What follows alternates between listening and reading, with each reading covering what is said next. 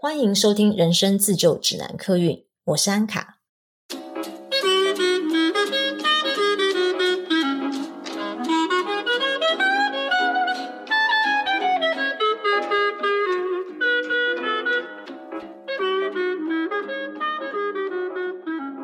我们今天要来聊一聊解梦，不知道各位听众朋友会不会有时候做了一个很特别又印象深刻的梦，醒来之后很想要知道。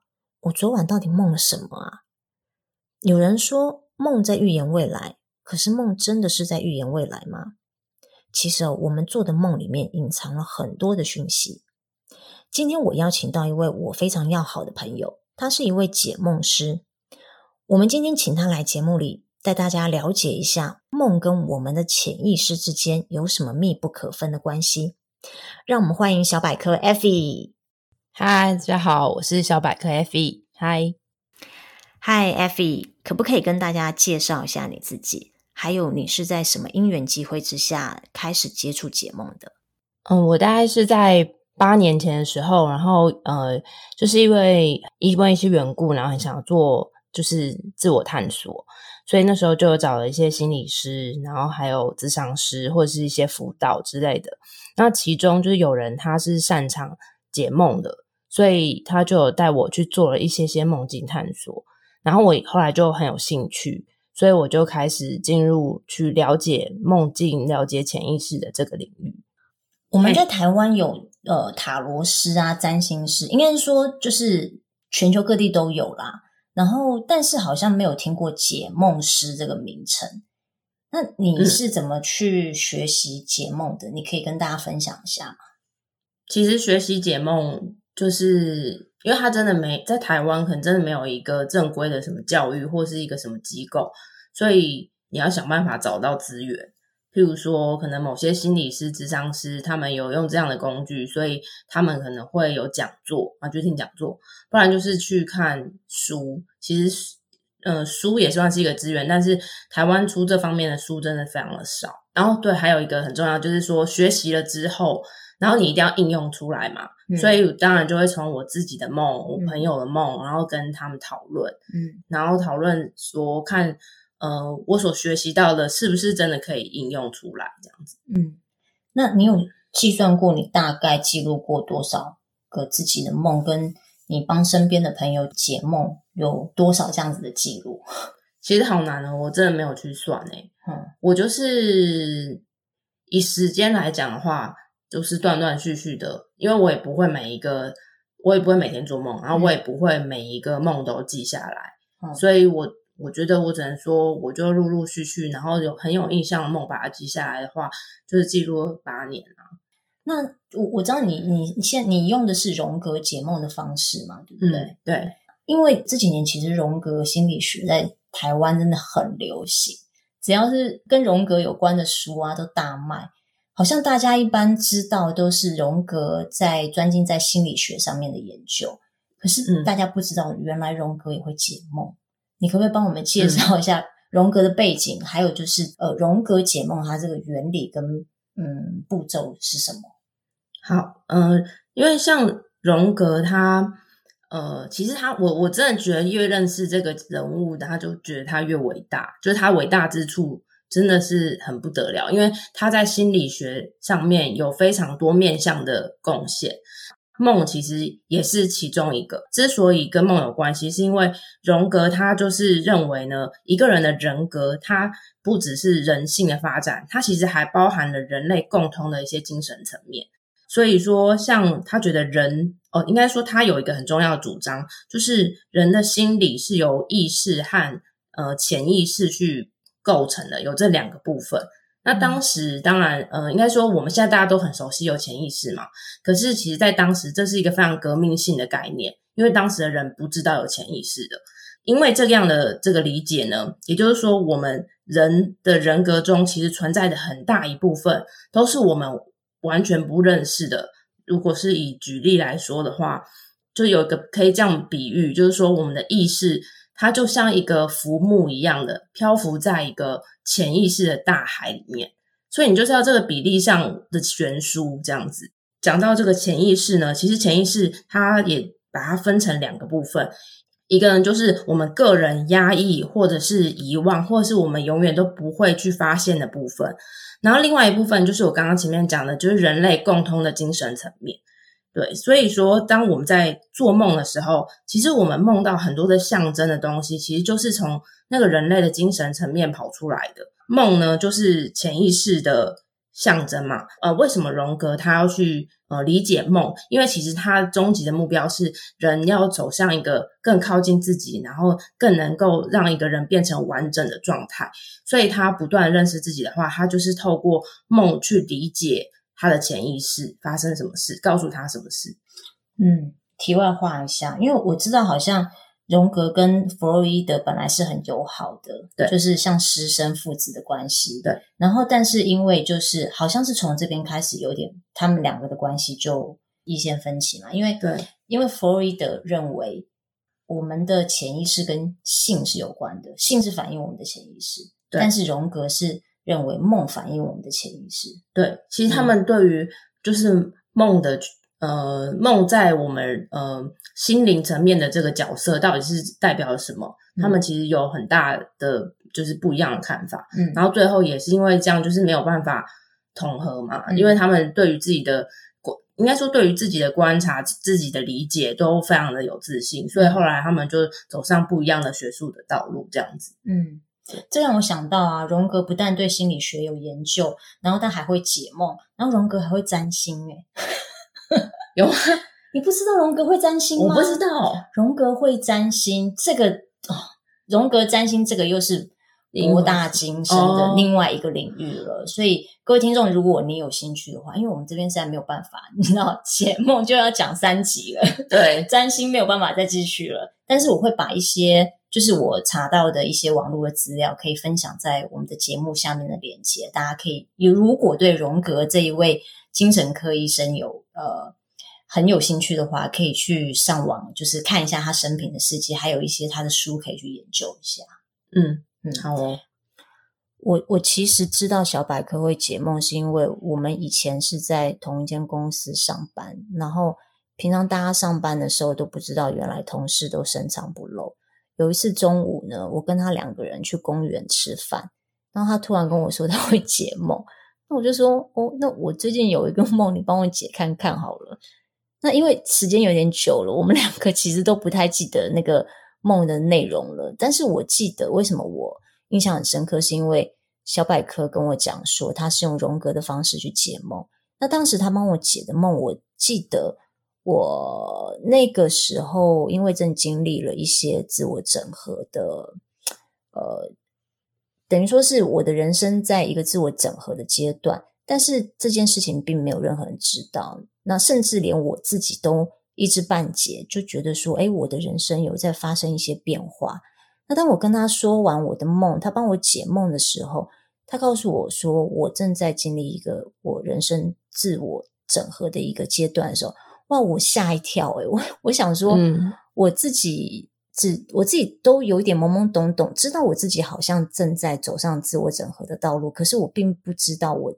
真的就走在这个道路上面，嗯，所以当他讲出来的时候，我真的非常非常的惊讶。那也因此，我就对荣格解梦这件事情非常非常的有兴趣。那我今天其实就是我我我很不好意思，因为我也有一些梦，最近有发生一些梦，我也想要请小百科帮我解答一下。那顺便你在帮我解梦的时候，是不是就可以大概让听众知道说，到底荣格解梦他是用什么方式？在让我们带着我们去探索我们的心灵。嗯，好啊，那我就来分享我的其中一个梦。诶，我有做过一个梦，就是我跟呃我大学的同学，我们两个在一个废墟里面。然后我那大学同学是男生，然后那个废墟呢，它是一面红砖墙，跟一面是水泥墙，地上是黄土地。梦里面的我呢，就是一个很年轻、很漂亮的女生。那我的同学就是一个完全是一个年轻的小鲜肉。然后在梦里面，我记得就是她黑黑的，浑身散发着对我来讲是致命吸引力。然后梦里面，我跟他是恋人的关系。我在梦里面，我很清楚记得他在梦里面给我的那个魅力散发的感觉，我有一种就是整个目眩神迷，完全被他吸引到无法自拔的感觉。然后我们在那个废墟里面，感觉是很开心的两个人，就是他搭着我的肩呐、我们穿穿的很时髦，一起走出来。我们刚刚在废墟里面参加了一个很特别的 party，很开心的走出来。那快要走到门口的时候，我回头看，墙壁上有一只非常大的黑色蜘蛛，突然，诶，应该是说墙壁上有一只蜘蛛。然后当我回头看它的时候，它突然变得很大，非常巨大。感觉就是，如果我走回去废墟的话，他就要攻击我。那但是他并没有要攻击我，我旁边这个男生，他是针对我而来的。那我很想要快速的，就是冲过他。可是我一旦跟他有点靠近的时候，他就会变得就是比我还没靠近他之前还要再大很多。总而言之，我最后是没有冲过他的。我就在那个惊吓当中，我就醒了。对，那请小百科就是帮我开示一下。就是其实你记录这个梦，记录的很还蛮清楚的。然后我想说，再就是跟你多问一些讯息。嗯，就是譬如说，当时你在这个就是梦境发生的的那个场景，它的光线怎么样？就是它是白天或晚上之类的。基本上在。它应该是是晚上的，那、嗯、但是在那个废墟里面是，是、嗯、我知道在很里面的那个角落是五光十色的，因为那里就是在举办 party。嗯，然后我跟那个男生走的那一条隧道是感觉也是有光的，但我知道那是晚上，就是在隧道里面晚上有黄色的光那样子。嗯嗯嗯，然后那。在那样的光线下，就是你跟这个男生是看看得清楚对方的吗？看得清楚的，嗯。然后，那你们有就是你们两个的位置，譬如说是会很靠近吗？或者是有一小段距离？很靠近，我们的身体就就我我刚刚有说，就是我感觉是他他搭他搭着我的肩，我搂着他的腰。嗯嗯嗯，好，所以那你。你们两位在呃，就是在在当下的话，就是开心的情绪，对吗？开心，开心，开心。还没遇到蜘蛛之前是开心的。那遇到蜘蛛是你要回头，对不对？对，但是我不知道为什么我我想回头，你想回头，嗯、然后再再进去那个那个建筑里面。呃，好，好像也没有要进去那个建筑物里面，我只是就是。回头看了一下，嗯，对，然后就看到蜘蛛，对，然后，嗯，那那想问说，那蜘蛛在你的真实生活中，你对它会有什么样的？就是你你觉得蜘蛛是一个什么样的东西？我觉得蜘蛛是很，对我来讲，蜘蛛是很可怕的的昆虫。它比蟑螂还要可怕。就就我以前经验，当蜘蛛出现在我的家里面室内的某个角落的时候，我会害怕到就是无法动弹，而且我没有办法前进或后退。我也不想自己去处理它，我想要有人来帮我处理它，把它赶走或是怎么样。总而言之，它就是比蟑螂还可怕，而且比蟑螂难难对付。哦，好。了，所以 bench benchmark 是蟑螂，对，benchmark 是蟑螂，意思意思是蟑螂也很更恐怖，哎，它本来是一个恐怖的东西，然后它那个蜘蛛是超越它这样子，对，好，超越它很多，好，那那你在噩梦里面的时候，你是、欸、我现在想到蜘蛛，我都起鸡皮疙瘩，好，他好想吓你哦。像等一下再补你一个冷知识吓吓你，好好。那那个不想，我不想 听，你一定是要跟我讲什么蜘蛛的卵什么东西？不是，等一下是蜘蛛，等一下不是，等一下不是，那不是那不是冷知识吧？那个应该是怪谈。好，哦，你要说公母蜘蛛吃公蜘蛛，不是不是？那我讲好了，你自己 考虑要不要剪掉？好，你说哎、欸，就是人的两公尺之内一定有蜘蛛，太恶心了啦！就是为什么？表示我家里有蜘蛛哦，一定有的啊。好了，我不知道从哪里看到冷知识，对，不好意思，背都凉了。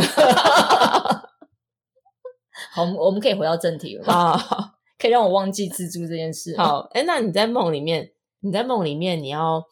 你是想要回头？你除了回头，你是不是还有进一步的靠近，然后才发现蜘蛛它变大，或者是什么反应要攻击你，或者什么？我我不知道为什么，虽然是回头看到它，嗯、可是那感觉是我必须要，我必须要通过它。哦，不管那个方向是哪里，就是哦，我要我要我在里面，我必须要通过它。嗯，但是我一要通过它的时候呢，它就变得更大。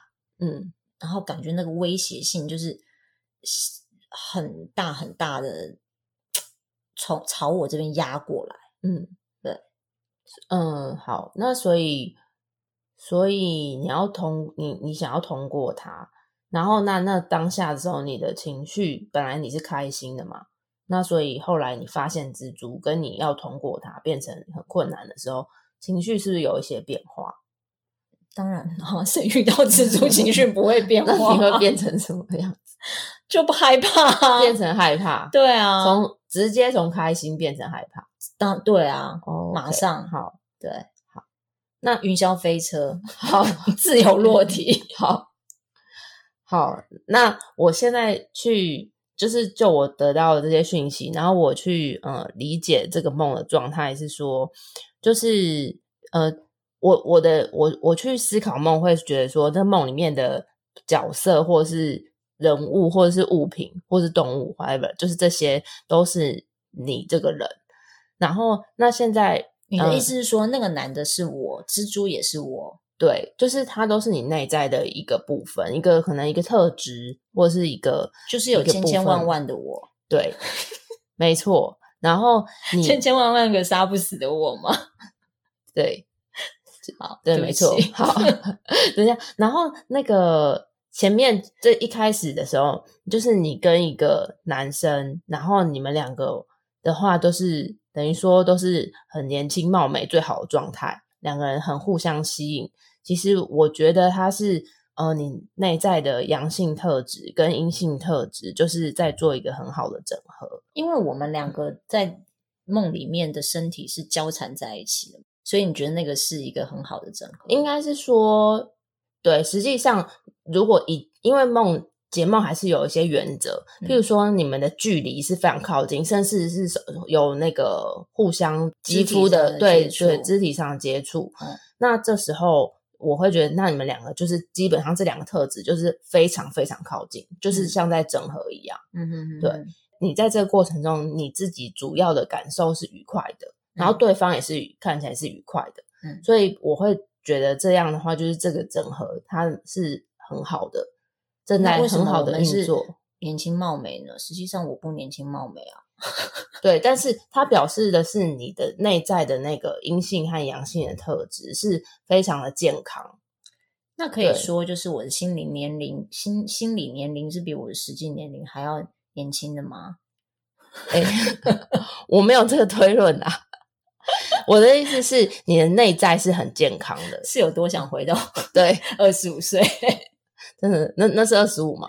不知道，我觉得差不多啊。就是我梦里面的那个年轻貌美的状态，嗯、我觉得就是二十出头岁那种，嗯、对，嗯、皮肤吹弹可破。那也可以是这么解释啊，通宵喝酒出去玩就是这样子。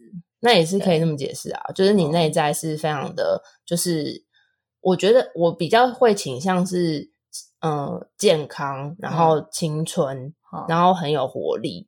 嗯、我不一定会用年纪这种时间的维度去思考，就是我会用你的状态。你是一个很就是全盛的状态，嗯、可能是这样子。嗯嗯，对。哦，谢谢你。其实全盛的状态比年纪上面的比较来的更重要。嗯，对。然后你这时候整合，除了你这整合的很好之外，然后其实你的梦境是有一些剧情，然后心情有一些转折嘛，嗯，所以这个就是梦很有意思的地方，嗯，就是你在梦里面，你你自己的角色其实是一个女性，嗯、是一个阴性的质地，嗯，然后那对方是一个阳性的质地，你内在的阴阳的部分都整在整合的很好，嗯，那但是接下来就是说，你这个阴性的质地，你遇到了一个困难，嗯，你遇到了一个门槛，就是你想要在更往前一步的时候，不管你往什么方向，嗯，都有一个你觉得非常可怕的东西挡住你。嗯，然后你好像往前踏一步，它就变得更巨大，嗯，它就变得你更没有办法超过，所以这时候你就觉得很可怕，嗯，不，不管是你是因为这个情境可怕，还是因为你害怕的是那个阻挡你的东西可怕，嗯，对，都都，反正总之你就是被阻挡了，你没有办法再往前一步，然后，然后，但是你的阳性特质它没有受到这个威胁，嗯，对，它可能还是。